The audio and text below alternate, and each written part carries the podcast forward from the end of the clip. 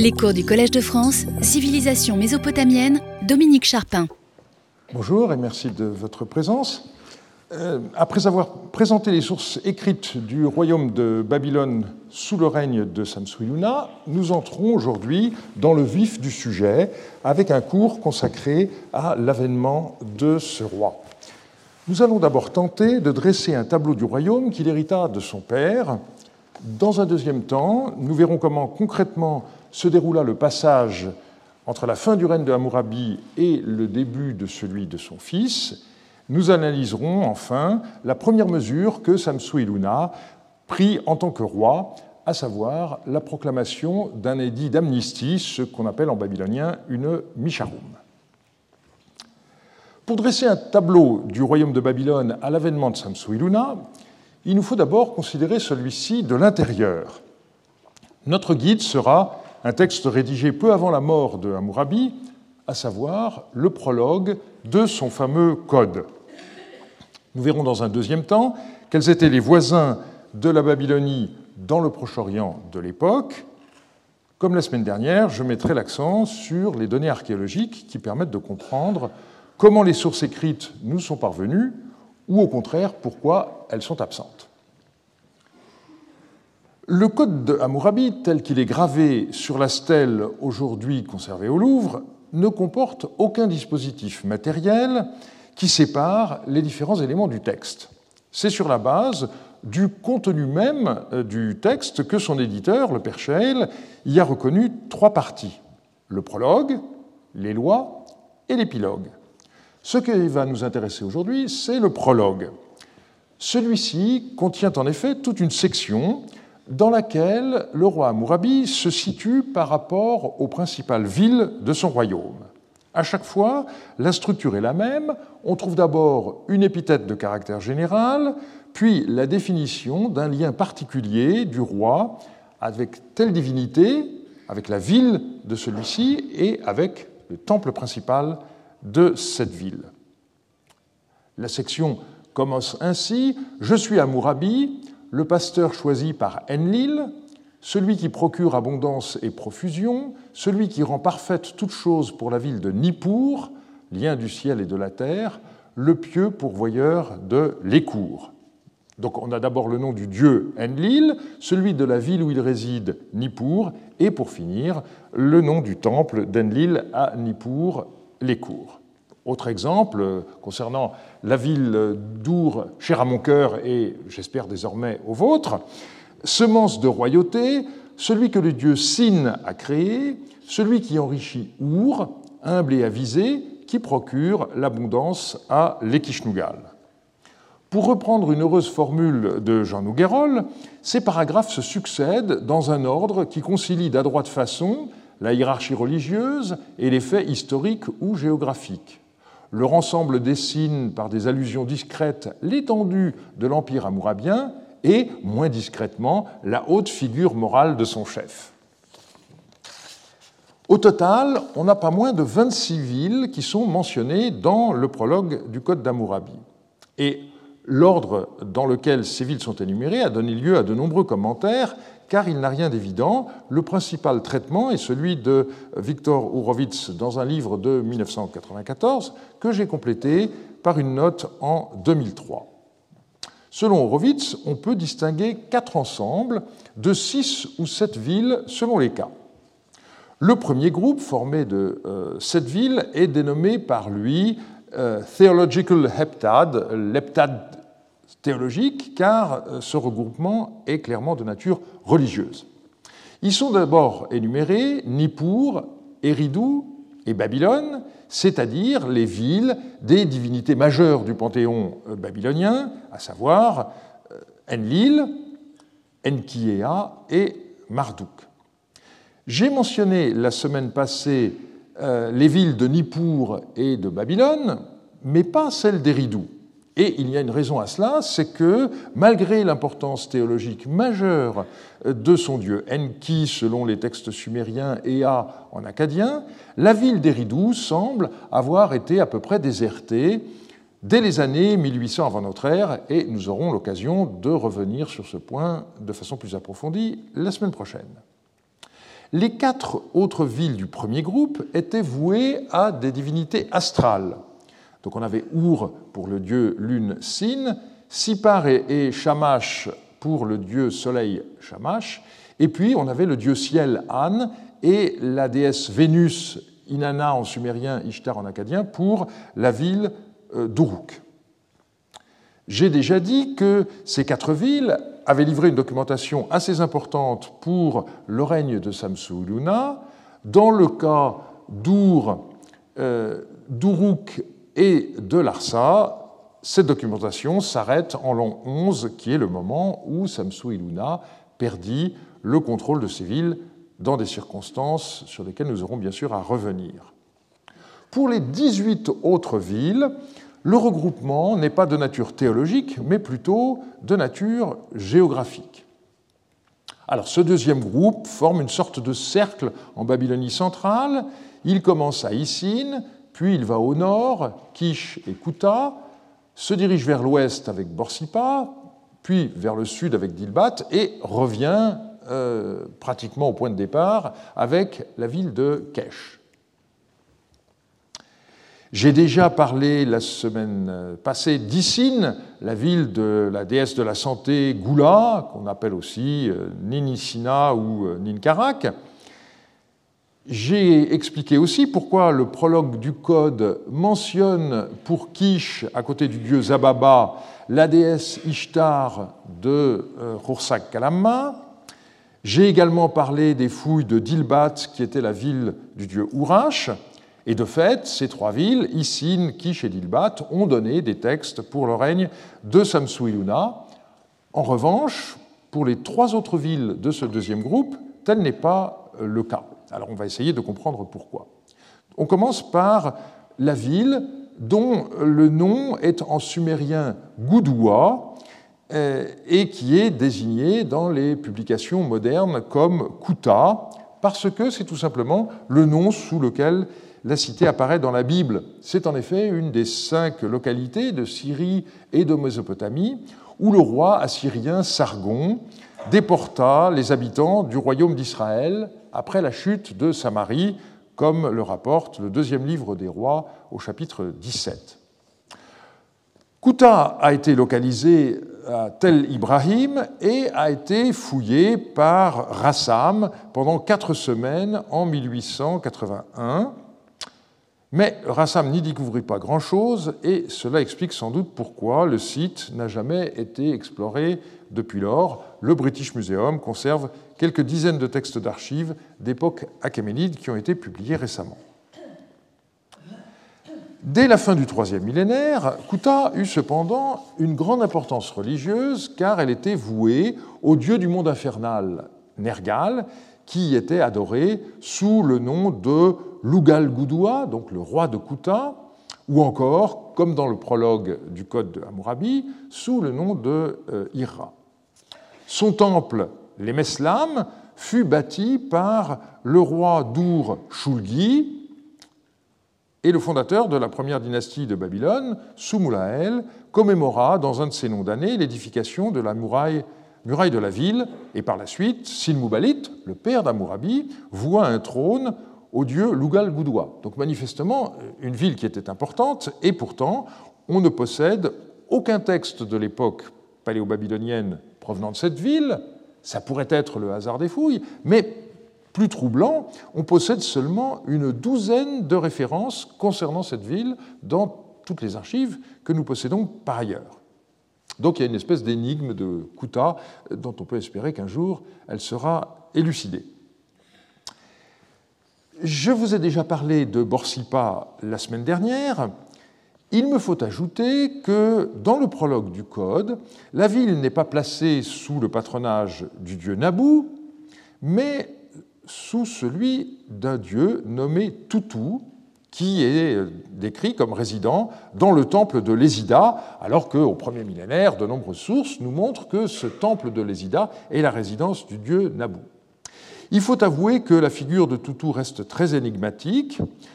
Il semble s'agir d'un dieu local, très vite assimilé à Marduk et père de Nabu, le dieu de l'écriture. On note d'ailleurs qu'une inscription commémore la construction par Hammurabi de l'Ésida euh, à Borsippa pour le dieu Marduk. Et donc, par la suite, Marduk serait devenu exclusivement le dieu de Babylone, et Nabu, qui n'était le dieu d'aucune ville jusqu'alors, aurait gagné la première place dans la ville de Borsippa. Tel est le schéma qui est à l'heure actuelle le plus vraisemblable. Venons-en à la ville de Kesh. Alors déjà, une mise en garde, euh, il y a des endroits dans l'écriture cunéiforme où on ne fait pas la différence entre I et E, mais en ce qui concerne Kesh, il faut faire très attention, il y a deux villes différentes, la ville de Kish, dont j'ai déjà parlé, qui est en Babylonie du Nord, et il y a la ville de Kesh. Cette ville de Kesh, euh, nous aurons l'occasion de revenir sur son cas à propos de la grande révolte contre Samsu-Iluna, mais pour l'instant, euh, on en restera à ce que dit Amourabi dans le prologue de son code. Le Seigneur, digne du sceptre et de la couronne qui lui ont été attribués par la sage déesse Mama, lui qui a fixé les plans de la ville de Kesh, qui procure les offrandes alimentaires à la déesse Nintu. La déesse principale de Kesh était une déesse mère qui est connue sous plusieurs noms différents. Donc là, on a des phénomènes de syncrétisme, Mama, Nintu, mais aussi Ninmar ou encore Ninrursag. La question a été pendant longtemps de savoir où se situait cette ville on a pensé pendant longtemps que euh, Kesh, qui n'a jamais été une capitale politique dans le pays de Sumer, mais qui a occupé une place importante d'un point de vue religieux, pourrait être euh, localisé sur l'hôtel Abu Salabir, qui est un site euh, pas très loin de Nippur, qui a été fouillé par les Américains de Chicago et ensuite par une équipe anglaise dirigée par Nicholas Postgate. Mais tout récemment, une équipe italienne a proposé de localiser Kesh, pas très loin de là, euh, en vérité, sur un site qui s'appelle Tulul al-Bakarat, sur la foi d'une dédicace à euh, la, déesse Ninhursag, qui a été faite par le, dieu, par le roi Urnamu et qui a été retrouvée sur ce site. Donc il faudra attendre confirmation en espérant que les fouilles puissent se poursuivre et nous donner des éléments, mais voilà une indication euh, qui est tout à fait intéressante. On passe maintenant au troisième groupe. Euh, Urovitz était un peu plus gêné pour le caractériser, donc euh, il parlait de villes de la périphérie orientale. On a une séquence Lagash-Girsu, puis ensuite on a Zabalam, Karkar, Adab, Mashkan Shapir, avant de terminer avec Malgium. Eh bien, Horowitz avait encore plus raison qu'il ne le croyait, euh, parce que la logique de ce regroupement nous apparaît désormais très clairement à la suite d'une étude de Piotr Steinkeller sur euh, le réseau hydrologique de la Babylonie du Sud. Steinkeller a en effet démontré de manière convaincante euh, que le cours d'eau qui était jusqu'alors considéré comme la branche orientale de l'Euphrate, en réalité était le Tigre ou une branche occidentale de celui-ci, donc passant beaucoup plus à l'ouest que le cours actuel du Tigre. Si vous regardez le cours du Tigre tel qu'il est à présent, et si vous regardez le cours qui a été reconstitué par euh, Steinkeller, vous voyez qu'il y a une différence considérable. Eh bien, euh, tout simplement, les sept villes citées dans le troisième groupe du Code semblent avoir été euh, situées le long des rives du Tigre et énumérées d'aval en amont. Tout d'abord donc Lagash, ensuite Girsu, ensuite Zabalam, puis Karkar, Adab, Mashkan Shapir et pour finir Malgium. Donc le principe du regroupement, grâce à l'étude de euh, Steinkeller, qui a été faite sur des bases complètement différentes, ce principe devient donc ici lumineux. Mais ce qu'on doit remarquer, c'est que jusqu'à présent, ces villes qui ont donné des textes pour le début de l'époque paléo-babylonienne ne nous ont pratiquement rien livré pour le règne de Samsu Iluna. On peut tout au plus mentionner euh, quelques euh, textes de YOS 12 euh, de la BNU de Strasbourg et d'ailleurs, que l'on peut situer à Mashkan Shapir, mais ça n'est qu'une hypothèse, et l'un d'eux a trait à une religieuse Naditum vouée au dieu principal de Mashkan Shapir, qui n'était autre que Nergal. Alors, comment expliquer euh, cette situation? Eh bien, eh bien euh, tout simplement, euh, le plus simple, c'est le hasard des fouilles, en disant que, voilà, on n'a rien retrouvé, mais euh, on a affaire à des sites euh, qui sont gigantesques, euh, comme Lagache par exemple, qui ont donné des choses pour les époques archaïques. C'est possible, mais il est un peu étonnant malgré tout que cette explication puisse être valable pour les sept villes du groupe. Et donc, on peut penser plutôt à l'abandon, au moins partiel, de la région, suite à des problèmes hydrologiques précisément, sur lesquels nous aurons l'occasion de revenir. Alors on passe maintenant au quatrième groupe et l'on constate que cette fois l'explication est d'ordre historique puisqu'il s'agit des conquêtes les plus tardives de Hammurabi. Et donc on peut se demander si le prologue du Code n'a pas euh, été rédigé en plusieurs fois et décelé donc des strates rédactionnelles. Il y aurait eu un premier état qui s'arrêtait avec le troisième groupe, et puis par la suite, on aurait prolongé le prologue en rajoutant les villes qui ont été dominées par Hammurabi seulement euh, à la fin euh, de son règne.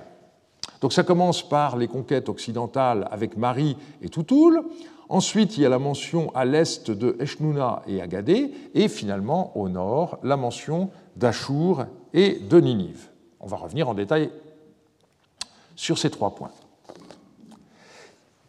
À l'ouest d'abord, quelle était la situation de cette région à l'avènement de Samsuiluna Eh bien, on n'en sait rien. Et si on remonte un peu dans le temps, on peut formuler une question analogue sous cette forme qu'est devenu le royaume de Zimrilim dans euh, les années qui ont suivi la destruction du palais de Marie par les Babyloniens en 1759. Pendant longtemps a prévalu l'idée d'un abandon total du site. Mais les fouilles des années 1980 ont modifié cette approche, comme l'a indiqué Jean Margueron, que je cite.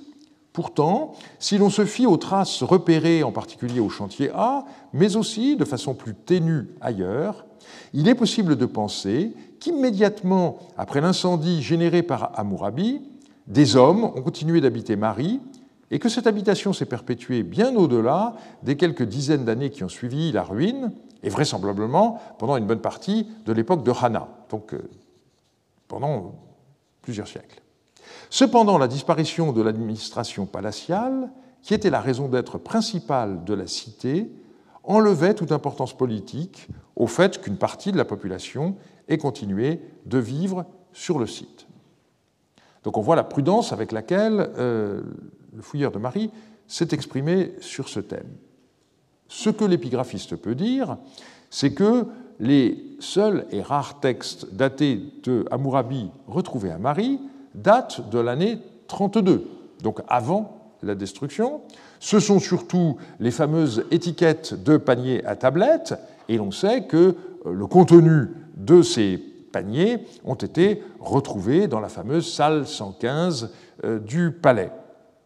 Jusqu'à présent, on n'a découvert à Marie aucun texte postérieur, et notamment pas de texte daté de Samsu Iluna.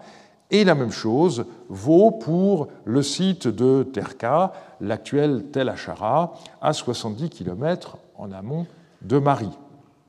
Et encore moins euh, de traces de la domination babylonienne sur le site de Toutoul, encore en amont. Alors nous verrons dans deux semaines qu'un nouveau royaume héritier de celui de Marie se reconstitua dans cette région au moment de la grande révolte qui éclata en l'an 8 de Samsuiluna. Il est surtout connu par des textes originaires de Terka, mais cette documentation a été complétée récemment par d'autres textes exhumés par une fouille japonaise sur le site de Tabatum, sur le euh, moyen euh, Rabour. Dans le cadre de fouilles de sauvetage liées à la construction d'un barrage dans cette région, au sud de la ville actuelle de Hasaka, eh le site de Tel Taban avait commencé à être rongé par l'eau du lac de barrage et une équipe de l'université de Tsukuba a mené plusieurs campagnes entre 2004 et 2010 et cela a permis la découverte de nombreux textes d'époque médio-assyrienne, mais aussi de textes d'époque paléo-babylonienne contemporains du règne de Samsuiluna. Il s'agit essentiellement des archives du maire local qui se nommait Yassim Marar, et on aura l'occasion d'y revenir lors du cours du 5 novembre. À ce moment-là, la frontière occidentale du royaume de Babylone était fixée à Haradoum, tous les territoires situés en amont sur l'Euphrate, échappant désormais à Samsuiluna. Ce site de Haradoum a été révélé par des fouilles françaises des années 1980. Il se situait dans la région que on appelait alors le Souroum, c'est-à-dire cette partie de la vallée de l'Euphrate au sud de Marie, assez encaissée avant que l'Euphrate ne débouche dans la plaine. Un barrage a été construit euh, à Haditha au début des années 80 et de nombreux sites ont été inondés, comme l'île de Hanat, euh, qui a gardé son nom jusqu'à présent, Hana, mais qui maintenant a été complètement submergée.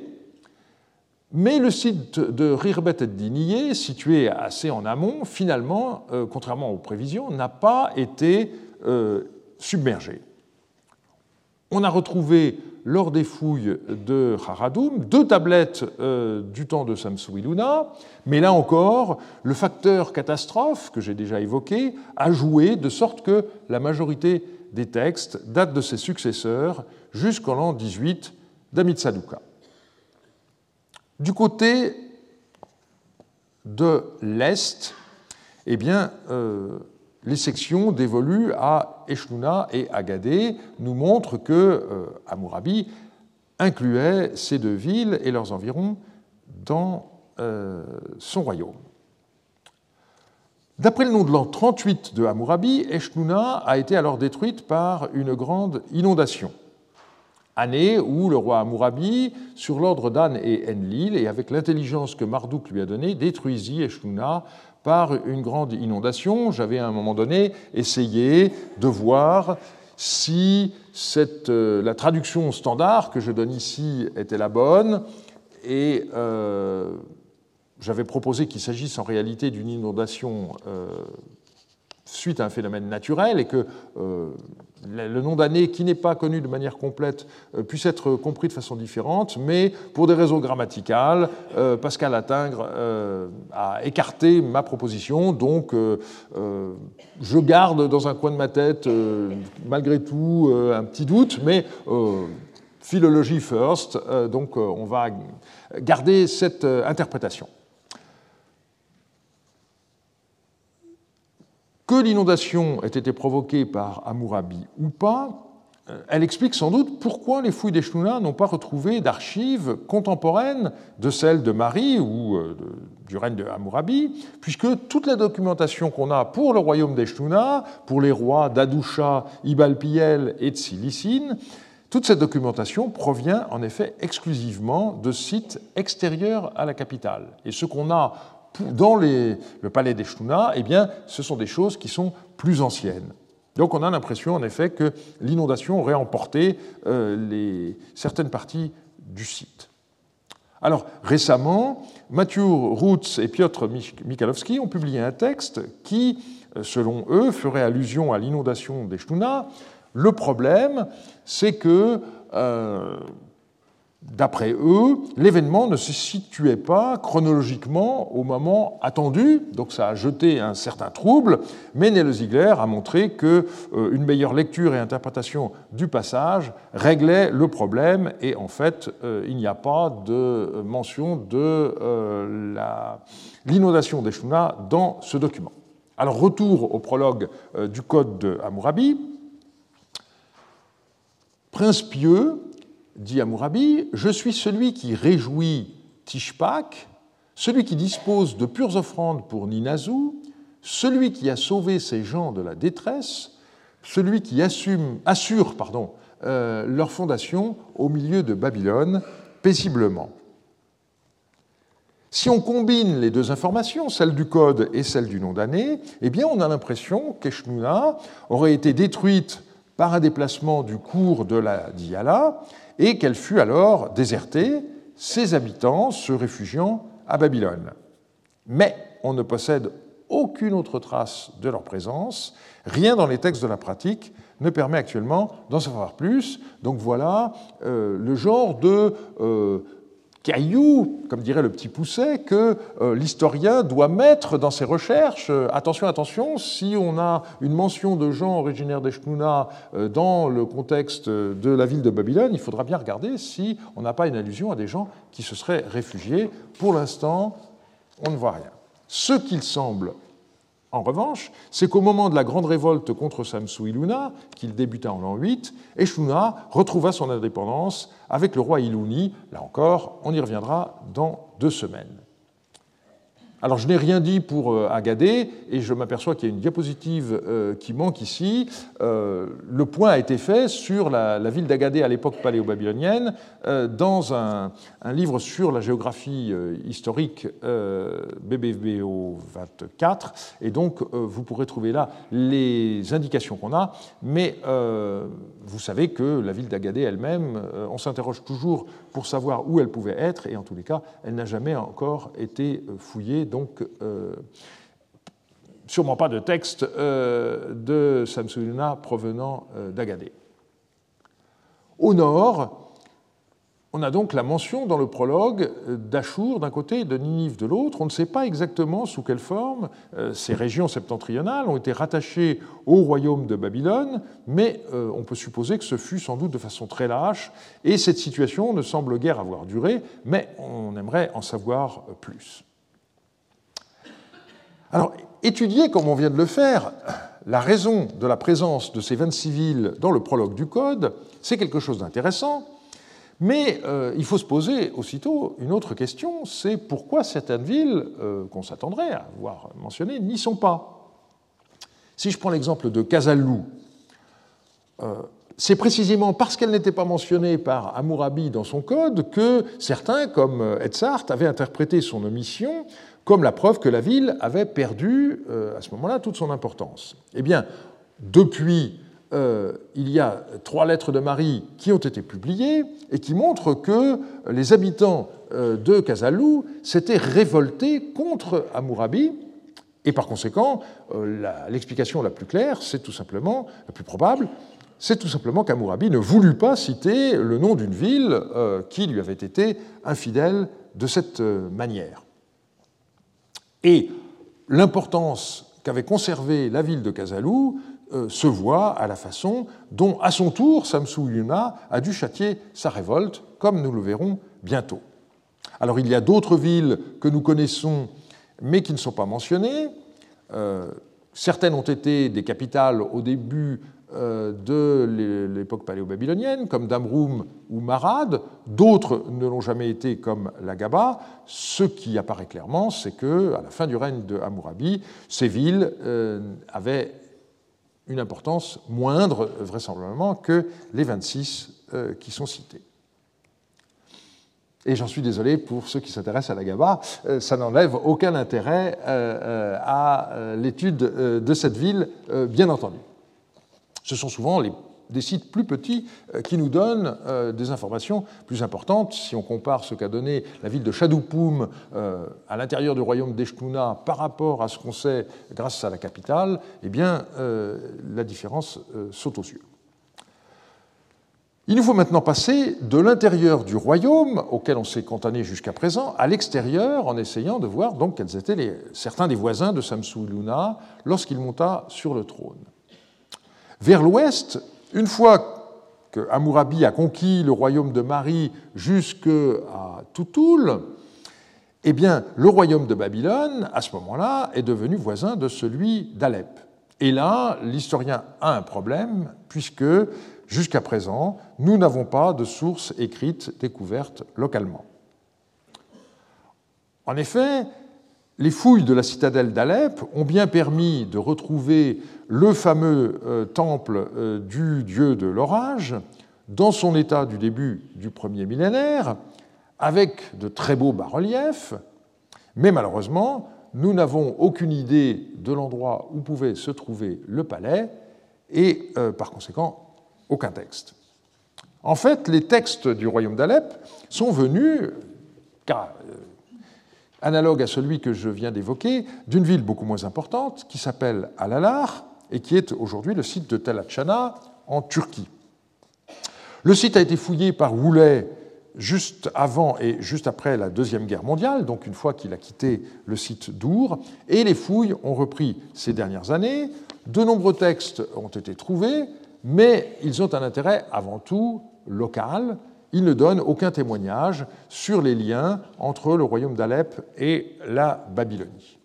La situation est tout à fait différente, euh, plus à l'est, grâce aux archives qui ont été retrouvées sur le site de euh, Sherna euh, l'actuel Teileilan, et qui nous documente le royaume d'Apoum euh, et de ce fait même tous les royaumes qui se trouvaient dans cette région de ce qu'on appelle le triangle du Rabour, donc les voisins de Samsu-Luna au début de son règne. Donc on a un palais dans la ville basse qui a été découvert et qui a donné euh, plus de 200 lettres ainsi qu'un euh, certain nombre de traités que nous avons euh, déjà étudiés. Donc on a, grâce à cela, des indications très précises sur lesquelles on aura l'occasion de revenir en détail. Il est temps de passer à la deuxième partie du cours d'aujourd'hui, qui vise à établir les circonstances dans lesquelles Samsu Iluna a succédé à son père Amurabi. Il nous faudra d'abord voir quels étaient les héritiers possibles, ainsi que les règles qui régissaient à cette époque la dévolution du trône, et ensuite nous passerons aux détails événementiels en constatant que Hammurabi sentit sa mort venir et que son héritier prépara son avènement avant même que la maladie n'ait emporté son père. Première remarque, nous n'avons aucune information sur Samsu Iluna avant qu'il ne monte sur le trône en revanche, nous connaissons deux autres fils de Hammurabi qui sont attestés dans les archives de Marie, notamment grâce à cette lettre écrite par un certain Yarimadou qui résidait à ce moment-là à Babylone et qui écrivit au roi Zimrilim Hammurabi a envoyé chez Monseigneur son fils Mutunumara. En outre, il a écrit à Monseigneur en ces termes Je t'ai envoyé précédemment mon fils aîné, et il demeure devant toi. Présentement, je viens de t'envoyer son frère, puis ensuite, il y a un passage cassé, et ça continue de cette manière. Sinon, envoie cet enfant soit au Yamrad, soit à Katna, là où il te semblera bon. Voilà ce que Hammurabi a écrit à Monseigneur. Et la lettre s'achève, là encore, avec des passages plus ou moins bien conservés. Le domestique Manu ira avec cet enfant. Dadiya, fils de Damikilishou, sera mon escorteur. Dès que j'aurai rejoint mon seigneur, j'exposerai à mon seigneur les nouvelles dans leur totalité, ce qui veut dire que euh, Yarimadou comptait euh, aller retourner à Marie en même temps que ce Mutu Numara. Par la suite, euh, trois autres lettres ont été publiées par Brigitte Lyon, et on peut voir donc que le fils aîné euh, qui est mentionné euh, par Hammurabi dans sa lettre, eh bien, il s'appelait Sumuditana, et il est question de lui dans euh, une lettre qui était déjà publiée, ARM 203. Donc, on a un aîné Sumuditana et un fils cadet, Mutu Numaha. Alors, on a d'abord eu l'impression que Hammurabi préparait ces deux princes dans l'éventualité de sa succession. Donc euh, ça aurait été une sorte de euh, voyage euh, d'études, les fils du roi étant envoyés dans le royaume de Marie, et puis éventuellement plus à l'ouest encore, au Yamrad ou à Katna. Et Brigitte Lyon a proposé une, explication, je dirais, moins optimiste de la situation. Selon elle, ces deux princes auraient très bien pu être envoyés au roi de Marie par Amourabi, en quelque sorte comme gage parce que Zimrilim commençait à ce moment-là à s'impatienter sur euh, la durée du séjour des troupes qu'il avait envoyées en Babylonie aider Hammurabi face à Larsa, et dont ils réclamaient le retour. Donc ils auraient été envoyés en quelque sorte comme des Quoi qu'il en soit de cette interprétation, ce qu'il faut remarquer, c'est le nom que portent ces deux princes. Dans Sumuditana, euh, on a euh, un élément d'Itana qui renvoie à un des ancêtres de la dynastie, et de la même manière, dans Mutu Numara, on a euh, Numaha, Numha, Namhu. Euh, Ditanu et euh, Namhu figurent en effet respectivement en sixième et huitième place parmi les noms de tribus rappelés lors des rites funéraires exécutés par les rois de la dynastie de Hammurabi. Alors on suppose toujours que euh, existait dans les monarchies de cette époque un droit de primogéniture, mais il faut bien avouer qu'on n'en a pas de preuve. En tous les cas, il semble bien que Samsuiluna n'ait pas été le premier des fils de euh, Hammurabi, et euh, la chronologie nous donne une explication vraisemblable. Euh, ces lettres euh, dont je vous parle eh euh, sont contemporaines de l'année 30 de Hammurabi, donc il restait encore 13 années à vivre pour le roi de Babylone, et donc on pourrait très bien euh, supposer que à la fois Sumuditana et Mutu Numara soient décédés dans cet intervalle, et que par conséquent Samsuiluna, euh, qui aurait été euh, par exemple le troisième des fils, soit devenu roi à la place d'un de ses deux frères précédents. Mais tout ça, ce sont bien entendu des hypothèses. Et il faut noter pour terminer que nous n'avons aucune idée de l'âge qu'avait Samsuiluna lorsqu'il devint roi. On sait simplement qu'il a occupé le trône pendant une période à peine inférieure à celle de son père, puisqu'il est resté roi pendant 38 ans. Alors, quel âge avait Hammurabi à sa mort en 1750 On n'en sait rien, mais il faut faire très attention parce que euh, il ne faut pas croire que lui-même n'en savait rien. Alors souvent, nous avons cette idée que euh, les gens de l'Antiquité euh, ne savaient pas trop quand ils étaient nés parce qu'il n'y avait pas de registre d'état civil, certes, mais euh, on a un, exemple qui nous montre que on faisait attention à l'année pendant laquelle naissaient les rois, et il y avait des éléments qui permettaient, avec le système des noms d'années, de savoir à quel âge quelqu'un, enfin à quel moment quelqu'un était né, et donc de calculer son, âge. on a le cas très précis de Samsiadou, donc qui était l'aîné de, de de quelques années, eh bien, on a une indication très précise euh, pour son année de naissance, ce qui nous permet, pour une fois, de savoir à quel âge euh, un roi euh, mourut. Mais pour Hammurabi, nous en sommes réduits à des conjectures. Alors on peut s'amuser à faire des, calculs ou moins probables. S'il avait 22 ans à son avènement, eh bien, au bout de 43 ans de règne, il serait mort à 65 ans. Quand on constate l'usure qui se manifeste parfois, quand on a été pendant 43 ans au service de l'enseignement supérieur et de la recherche, on se dit que 43 ans sur le trône de Babylone, ça devait finir par faire beaucoup. Et de fait, nous avons des indices euh, sur euh, la fatigue du vieux roi. On sait que le nom de l'an 40 de Hammurabi commémorait des travaux dans l'Emeslam, qui était, comme on l'a vu tout à l'heure, euh, le nom du temple principal de la ville de euh, Kuta.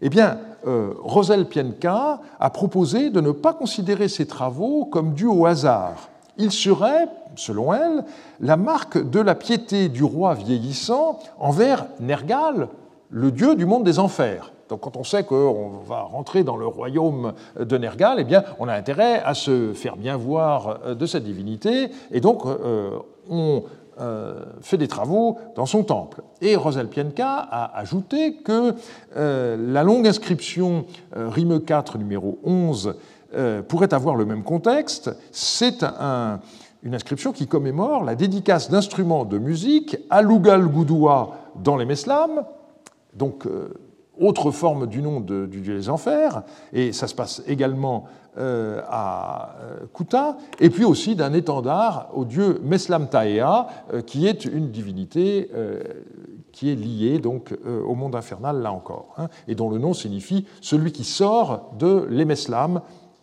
à nouveau ce, temple. Alors, on aurait pu penser que Rosel Pienka a surinterprété deux données dont nous disposons, eh bien, euh, ça aurait été une erreur parce qu'une telle attitude face à la mort est attestée d'une manière encore plus explicite à la même époque en Syrie du Nord. Euh, on possède deux euh, lettres d'un certain Ishtar al-Natsir au roi de Marie Zimrilim, qui explique à Zimrilim que son désir de voir le roi Aplahanda de Karkemish lui envoyer un musicien ne peut être exaucé parce que le souverain l'a voué au dieu Nergal. Et la deuxième lettre insiste, comme je l'ai déjà écrit à Monseigneur auparavant, il ne fait que vouer euh, des euh, musiciens à Nergal. Et commentant ce dossier, Nel Ziegler avait noté il est vraisemblable que, sentant sa mort prochaine, Aplahanda crut préférable de se propicier le dieu des enfers plutôt que son voisin Mariotte. Et elle justifiait son analyse par la date de la lettre qui précédait de peu le décès d'Aplahanda, qui a été euh, annoncé à Zimrilim par le même correspondant Ishtaran Natsir. Et donc, si on met en parallèle le cas d'Aplahanda de Karkemish avec l'analyse que Rosel Pianka avait proposée à propos de l'attitude d'Amourabi de Babylone, eh bien, tout cela fait système. Alors que sait-on de manière précise de la mort de Eh bien, on verra dans une lettre que je vous lirai dans un instant qu'il euh, a fini par mourir, semble-t-il, de maladie. Els Westenburg avait euh, proposé de situer de manière précise la mort de Hammurabi juste avant euh, le troisième jour du mois 6 bis de l'année 43, parce qu'on a un texte qui porte cette date, mais qui comporte un serment par Samsuiluna.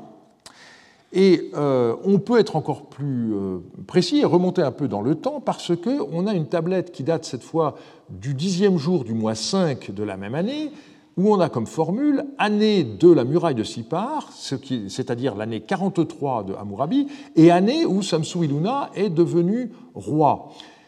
Euh, et ce qui est intéressant, c'est que dans cette formule, vous voyez que euh, on abrège le nom de l'année 43 sans mentionner le nom du roi Hammurabi alors qu'au contraire, on mentionne Samsu-Luna, le nom du nouveau roi. Donc on a l'impression que ça n'est pas dû au hasard, on, taboue en quelque sorte le nom du roi qui vient de décéder.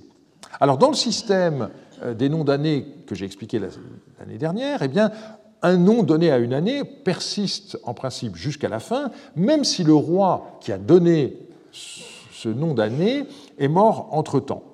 Alors ici, pour une raison qu'on ne comprend pas bien, eh le scribe euh, aurait voulu noter que Samsuluna était déjà devenu roi à ce moment-là.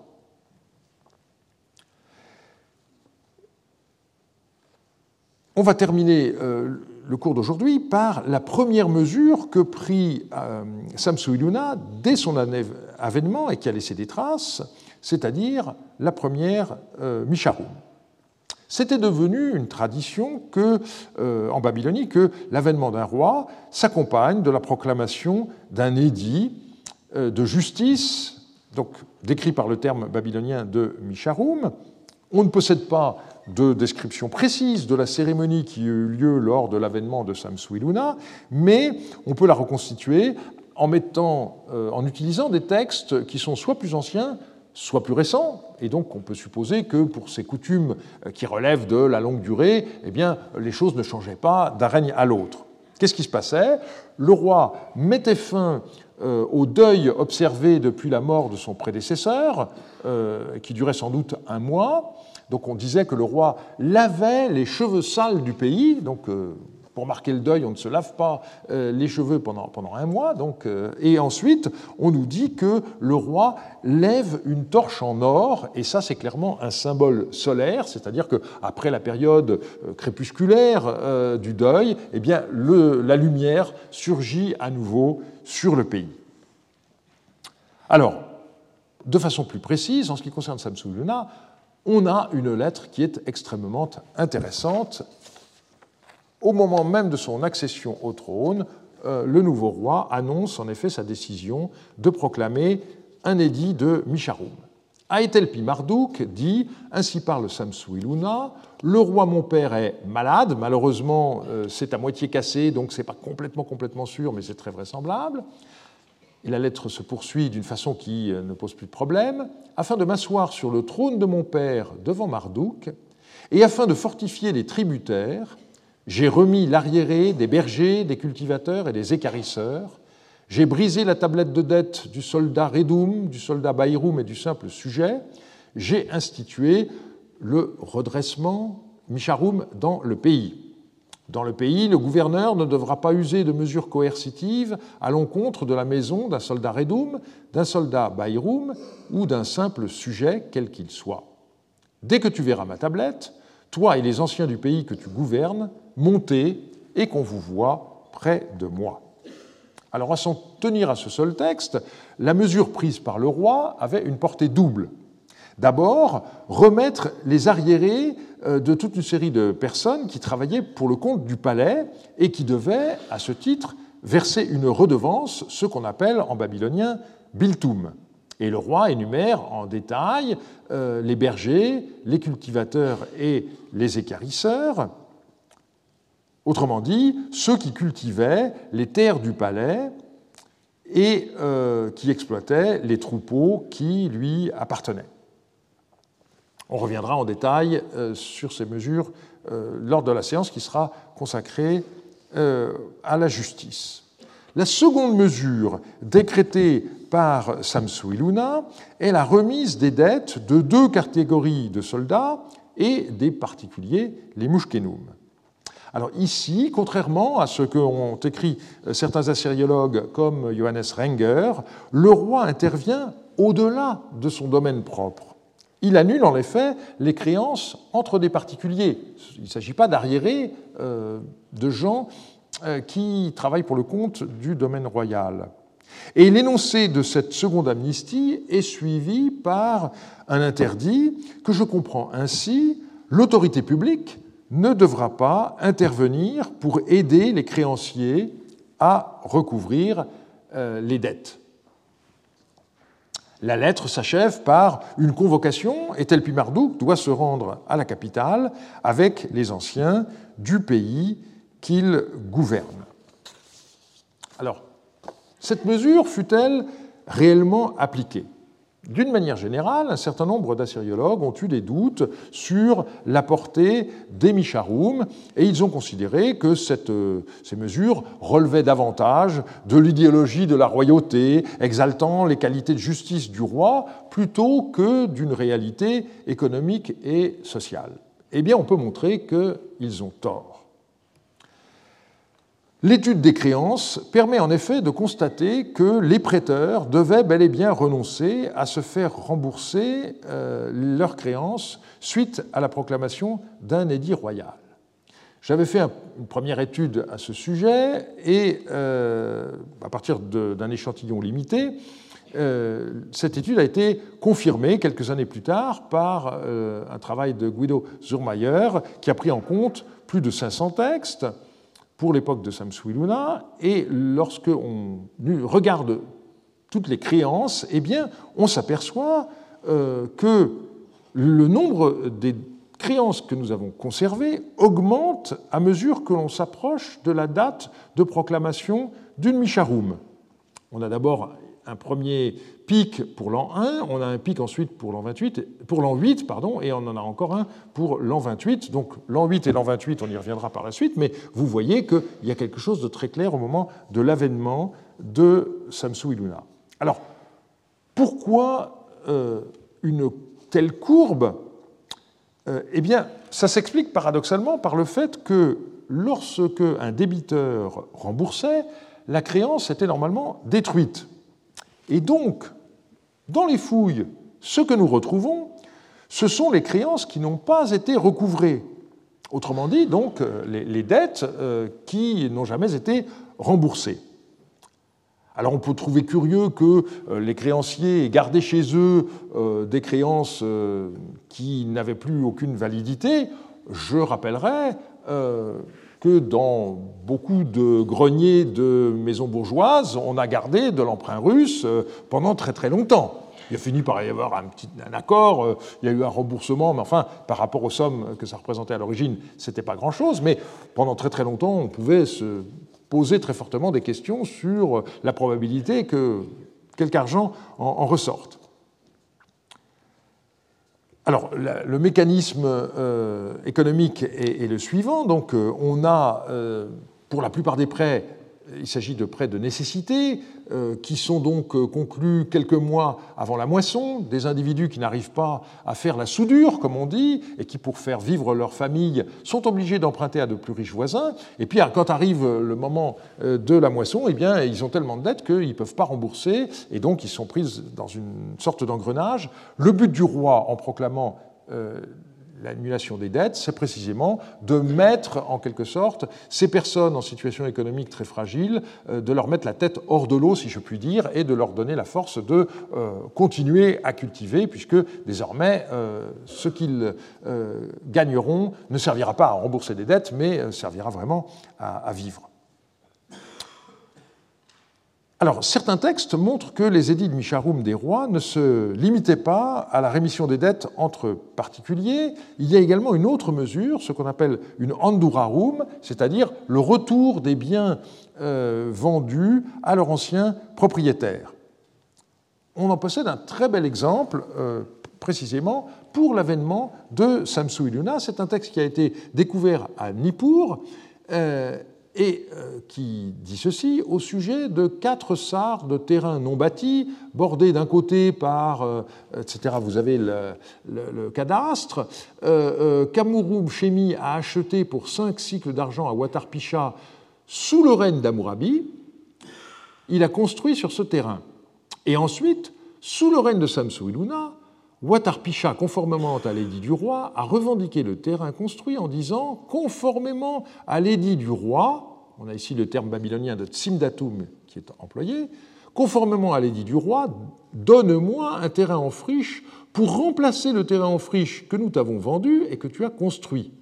Ou bien donne-nous de l'argent pour euh, remplacer le terrain en friche. Et donc, à l'amiable, euh, il a payé X cycles d'argent, et donc, euh, on a une clause finale. À l'avenir, Watarpisha et ses héritiers, autant qu'il en aura, ne contesteront pas. Ils ont juré par le nom du roi.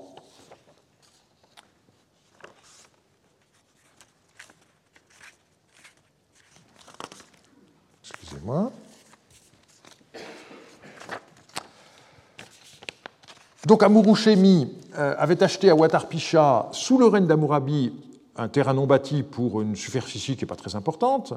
Euh, il a construit ce terrain, et puis ensuite, euh, eh bien, l'édit royal, manifestement, obligeait Amurushemi à restituer ce bien à celui qui le lui avait vendu, mais il ne peut pas lui rendre un terrain non bâti, puisque, entre-temps, le terrain a été euh, construit. Donc, la proposition, c'est soit de donner un terrain de taille équivalente ailleurs, soit de donner une somme d'argent. Et c'est finalement cette seconde solution qui a été préférée, et donc Amourchemi a gardé ce texte euh, dans ses archives pour éviter par la suite euh, d'avoir des, problèmes. Alors, voilà pour la, mesure. Maintenant, il y a la question de la chronologie. On l'a vu tout à l'heure, euh, la lettre de Samsu Iluna, donc c'est au moment même où il va monter sur le trône qu'il prépare euh, euh, cette Misharoum. Hein. On, dit afin de euh, m'installer sur le trône devant Marduk. Il n'est pas encore roi. Mais notre problème est que cette mesure n'a été commémorée que dans le nom de l'an 2 de Samsuiluna. Alors, selon la façon habituelle de faire, eh bien, on commémore dans un nom d'année un événement qui a eu lieu l'année d'avant. Donc on s'attendrait à ce que ce soit durant l'an 1 que cette euh, mesure de justice, Misharum et Andurarum, ait été proclamée. Mais nous avons vu que ça n'est pas le cas, parce que le texte euh, issu des fouilles de Nippur que nous venons de lire à l'instant, il comporte une date, et cette date, c'est le 16 du mois 7 de l'année 43 d'Amourabi. Et vous vous rappelez ce qu'on a vu tout à l'heure, nous avons la preuve qu'Amourabi est mort dans le courant du mois 5. Donc ici, on est environ un peu plus de deux mois après la mort d'Amourabi. Donc, cette Misharoum, elle a été en effet proclamée par Samsu-Iluna au moment même de son avènement, et donc, ça nous pose un problème. Alors, une solution qu'on peut écarter, c'est que que Samsu Iluna ait proclamé un nouvel édit dans le courant de sa première année. Euh, Ce n'est pas possible qu'à euh, quelques mois d'intervalle, on ait un deuxième édit de Misharum. Donc, ce qu'on peut dire, c'est que la tradition qui voulait que le nom de l'an 1 célèbre l'avènement du nouveau roi a été respectée, et c'est simplement par le fait que Hammurabi est mort très tôt dans la première moitié de sa 43e année qu'on a eu un problème, mais malgré tout, on a décidé qu'on euh, ne commémorerait euh, la que dans le nom 2 du roi, selon une tradition qui existait déjà euh, à propos de lui-même. Mais par la suite, on a un cas différent. Amiditana est mort assez tôt dans le courant de sa dernière année, et du coup, Amitsaduka, son successeur, a choisi de nommer l'an 1 par Samisharum. Voilà donc Samsu-Iluna sur le trône. Il a réjoui son peuple grâce à la mesure de la Misharum qu'il a proclamée et qui a euh, soulagé beaucoup de ceux qui étaient débiteurs, aussi bien à l'égard du domaine royal qu'à l'égard de créanciers privés. Eh bien, nous verrons la semaine prochaine ce qu'on peut dire sur ces sept premières années de règne et je vous remercie de votre attention. Retrouvez tous les contenus du Collège de France sur www.colège-2-france.fr.